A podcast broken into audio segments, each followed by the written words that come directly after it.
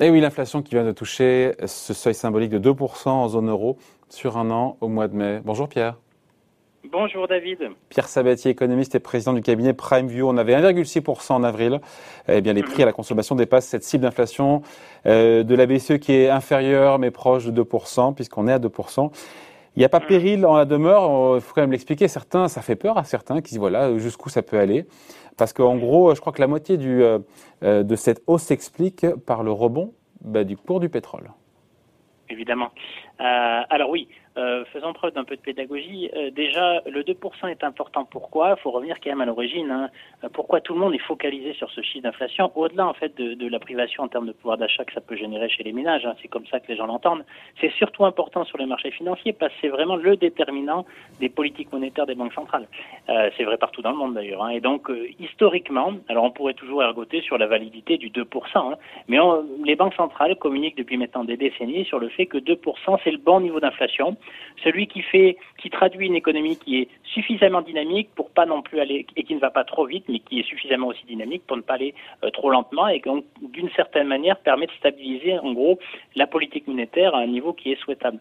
Or aujourd'hui la question qui se pose, c'est que vous savez que les marchés financiers sont énormément soutenus par les politiques monétaires accommodantes depuis maintenant des décennies, mais encore plus depuis un an et demi, et évidemment les investisseurs commencent à s'inquiéter au-delà des gens. Hein, les investisseurs s'en inquiètent tout simplement en disant que si et si jamais ces chiffres d'inflation qui sont plus importants qu'il y a encore que quelques mois, pousser les banquiers centraux à changer leur fusil d'épaule, là c'est la catastrophe parce que tout le mécanisme des marchés financiers repose sur cette politique monétaire très accommodante. Vous l'avez très bien résumé Pierre. Après encore une fois, mais ce chiffre d'inflation sur le mois de mai, il est un peu plus fort quand même que ce qu'on aurait pu attendre. D'où la question, uh-huh. en s'extrayant encore une fois du quotidien, jusqu'où et pendant combien de temps, là on est en zone euro, l'inflation va poursuivre son ascension alors déjà, un, du coup, ce 2%, alors je vais tout de suite mettre les pieds dans le plat, hein, c'est-à-dire que notre conviction est extrêmement forte sur ce point. Ce 2% d'inflation ne, ne nous amène pas vers un chemin qui amènerait l'inflation à des niveaux qu'on pourrait qualifier d'hyperinflation et qui pousseront les banquiers centraux à changer leur fusil d'épaule. On n'y croit pas une seconde. Et là, on va aussi essayer de faire d'un peu de pédagogie, à savoir pourquoi on n'y croit pas. En fait, ce 2% est important parce qu'en fin d'année et début d'année dernière, on était à un niveau négatif, c'est-à-dire qu'il y a un effet de base très positif. Vous savez, quand vous avez beaucoup décru l'année passée, eh bien, quand vous comparez en fait à ce niveau qui était très inférieur parce qu'on a vu un choc externe, notamment la crise sanitaire, hein, c'est vrai, ce qui est vrai pour l'économie. Donc, vous savez que les taux de croissance seront très forts cette année parce qu'on a un effet de base l'année dernière, on avait beaucoup décru. Eh bien, c'est aussi vrai en fait sur, d'une manière un peu moins forte, mais c'est aussi vrai dans la dynamique des prix. Oui, parce que, oui, parce que cette bosse d'inflation, elle est liée, on le comprend sur le pétrole. Le pétrole, il était, le cours était à 20 dollars. Là, on est à 70 dollars sur le cours du pétrole. 70 dollars. Donc, et alors, attention, il y, a, deux dimensions, donc on va aller un petit peu plus loin. Donc, d'une certaine manière, déjà le 2%, c'est vraiment un effet de base très positif, à savoir qu'on a beaucoup décru l'année passée, donc on se compare à ces niveaux-là, et donc artificiellement, on a l'impression que ça, va très très vite. Or, lorsqu'on regarde en fait les données mensuelles, euh, on a certes, une, et c'est logique, hein, vu, qu'on a une reprise de nos économies, et donc euh, concomitamment à cette reprise-là, on a forcément une petite tension sur les prix, mais qui est vraiment l'épaisseur du trait. Donc ça, c'est le premier point. Le deuxième point, c'est du coup, mais attention, les gens vont nous dire, mais oui, mais vous voyez bien qu'il y a de l'inflation dans le prix des matières premières. Et ça, c'est vrai. Ça, c'est vrai. Donc, l'inflation du prix des matières premières, c'est le pétrole, mais pas que. Hein. Vous regardez le prix des métaux industriels, euh, vous regardez le prix des semi-conducteurs, vous regardez le prix du fret, donc du transport, vous regardez les prix, alors ça, très, très, très important, moins au niveau national qu'au niveau mondial, le prix des matières premières alimentaires, qui a énormément progressé pour le coup et qui dépasse ces niveaux d'avant-crise. Euh, et, eh ben, donc, il y en a de l'inflation, attendez, quand on met tout ça bout à bout. Hein. Oui, mais alors, pour deux raisons et elle n'est pas, probablement, elle n'est pas euh, soutenable dans le temps. C'est ça la question de fond, c'est que, évidemment, l'inflation, elle est là, l'inflation du prix des matières premières, mais déjà, quand vous regardez les services, inflation des services, on est à 1% d'inflation. Alors, même qu'on a un effet de base positif, on n'est qu'à 1%. Donc là, déjà, sur ce qui fait l'essentiel de nos économies, il n'y a pas d'inflation. Inflation des salaires, il n'y en a pas non plus. Et on est très très loin d'en avoir, en fait, en Europe, puisque lorsqu'on regarde l'état du marché du travail ou euh, les niveaux d'utilisation de, des capacités de production sur notre continent, on, est à des niveaux qui sont très très loin de, de, se traduire par des tensions inflationnistes sur les salaires. Donc, on n'a pas de risque de tension sur le salaire. On n'a pas de risque de tension sur les services. Il nous reste en fait un seul risque, et effectivement, c'est celui qu'on subit et qui est assez désagréable, c'est l'inflation du prix des matières premières. Et là, pour le coup, les consommateurs, donc je dirais que c'est plutôt l'inverse, hein, les consommateurs le prennent en pleine face. À savoir qu'aujourd'hui, la seule inflation qu'on a dans le monde, c'est l'inflation des coûts de production sans avoir la capacité pour nos entreprises à le répercuter. Donc au final, en réalité, c'est plutôt une inflation on va dire négative, dire négative pour euh, nos perspectives de croissance à terme, parce, que, ça pèse sur le porte-monnaie des ménages.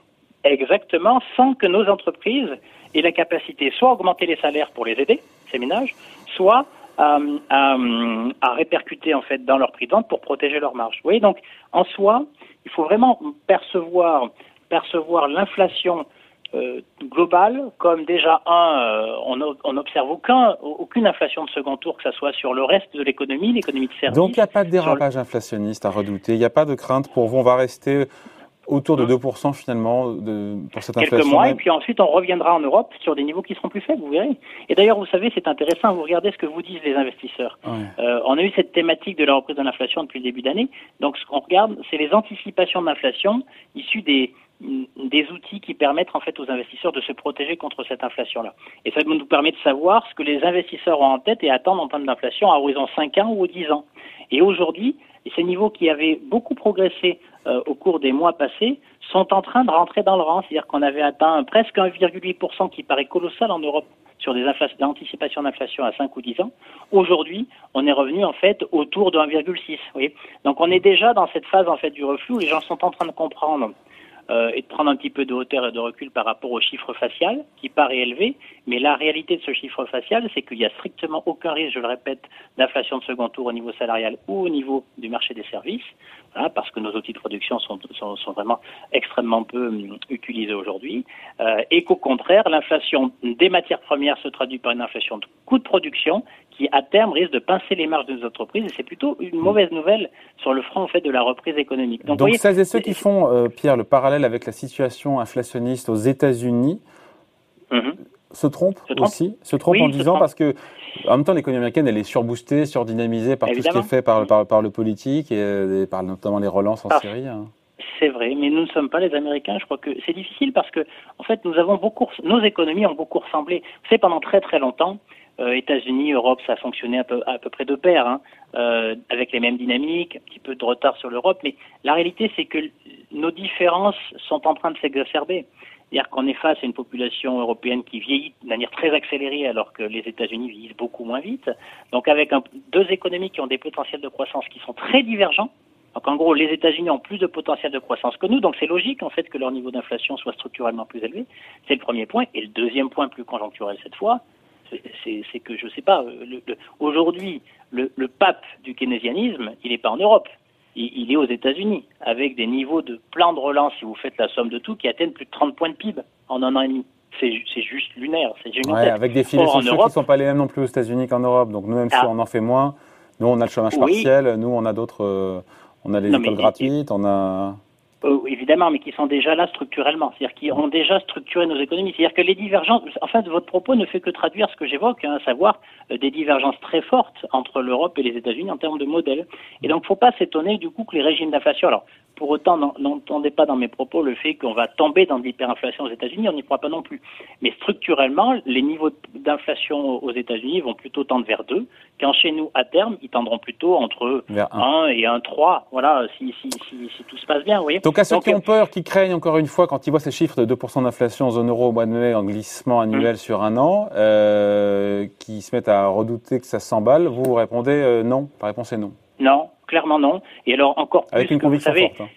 Avec une conviction très forte, à la fois pour des raisons évidemment conjoncturelles, mais surtout structurelles, vous l'avez compris. Et deuxièmement, euh, il faut faire preuve d'humilité lorsqu'on lorsqu'on donne son avis sur les marchés financiers notamment.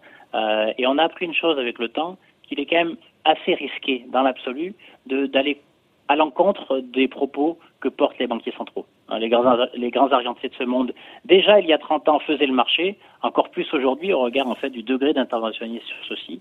Car les aussi les, les, patrons des grandes banques centrales vous disent et vous répètent mm. euh, de manière continue, jour après jour, semaine après semaine, qu'il n'y a pas de risque d'inflation de second tour. C'est qu'ils constatent en fait l'inflation faciale, mais pour les raisons qu'on a évoquées ensemble, et qu'il n'y a pas de risque d'inflation de second tour. Et donc ils ne voient aucune raison pour incurver à leur politique monétaire euh, alors encore plus en Europe, eh bien, j'aurais tendance à croire qu'il faut les suivre. Voilà, ne jamais faire pipi contre le vent. C'est un peu le. Pardon. Sinon, on, je vous en laisse à paternité. On éclabousse ses chaussures. Ne jamais jouer contre les banques centrales. Merci en tout cas. Explication, point de vue signé Pierre Sabatier, économiste et président du cabinet PrimeView. Merci Pierre. Merci David. Salut.